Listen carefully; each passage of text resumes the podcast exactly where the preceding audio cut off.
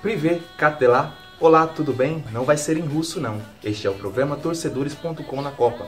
Traremos para você hoje uma espécie de mini guia sobre o Mundial da Rússia, com muitas informações e curiosidades sobre a competição. Além disso, contaremos com a participação especial de Henrique Bordalo, um brasileiro que reside em Moscou há mais de 4 anos e nos contará a expectativa para o Mundial. Roda a vinheta. Escolhido como anfitriã no dia 2 de dezembro de 2010, a Rússia sediará a 21ª edição da história das Copas. O Mundial será disputado em 11 cidades. A capital Moscou será a única com dois estádios, o Spartak e o Luzhniki. Curiosidades.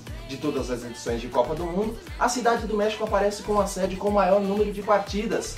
Foram 23, em duas ocasiões, 1970 e 1986. No quesito goleada, a emblemática vitória da Hungria sobre El Salvador por 10 a 1 na Copa de 82 aparece no topo da lista. O fatídico 7 a 1 é apenas o 11º nesse fundamento. Copa do Mundo é sinônimo de gol. Nos 836 jogos disputados até hoje, já foram marcados 2.379 gols. Outro fato curioso é que no Mundial da Rússia será disputado o jogo de número 900, exatamente a grande final marcada para o dia 15 de julho no estádio Luzhniki. Bem, agora vamos acompanhar o material que nossa equipe fez com o Henrique Bordalo, um brasileiro apaixonado por futebol e que diretamente do estádio Luzhniki, onde ele acompanhou o amistoso Brasil e Rússia, ele mandou um recado. Vamos conferir. Sempre Privet, olá a todos, meu nome é Henrique Bordalo, moro há quatro anos em Moscou, estudo mestrado em gestão de empresas, tenho uma empresa chamada Gintertour, essas brasileiras aqui. É, agora estou aqui nessa dificuldade assistindo aí o jogo do Brasil e Rússia, 3 a 0 já, já está mais tranquilo. É, a população russa está doida para ver esse jogo. É, nós estamos sendo muito bem recebidos. Quando eles vêm brasileiro aqui, principalmente, toda hora eles pedem para tirar uma foto, chega a gente até cansa.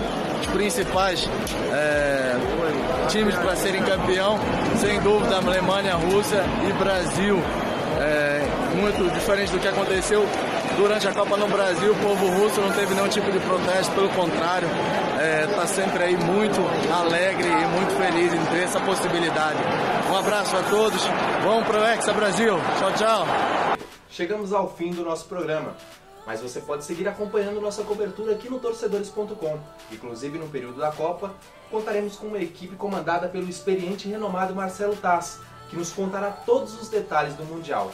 Um abraço e até a próxima!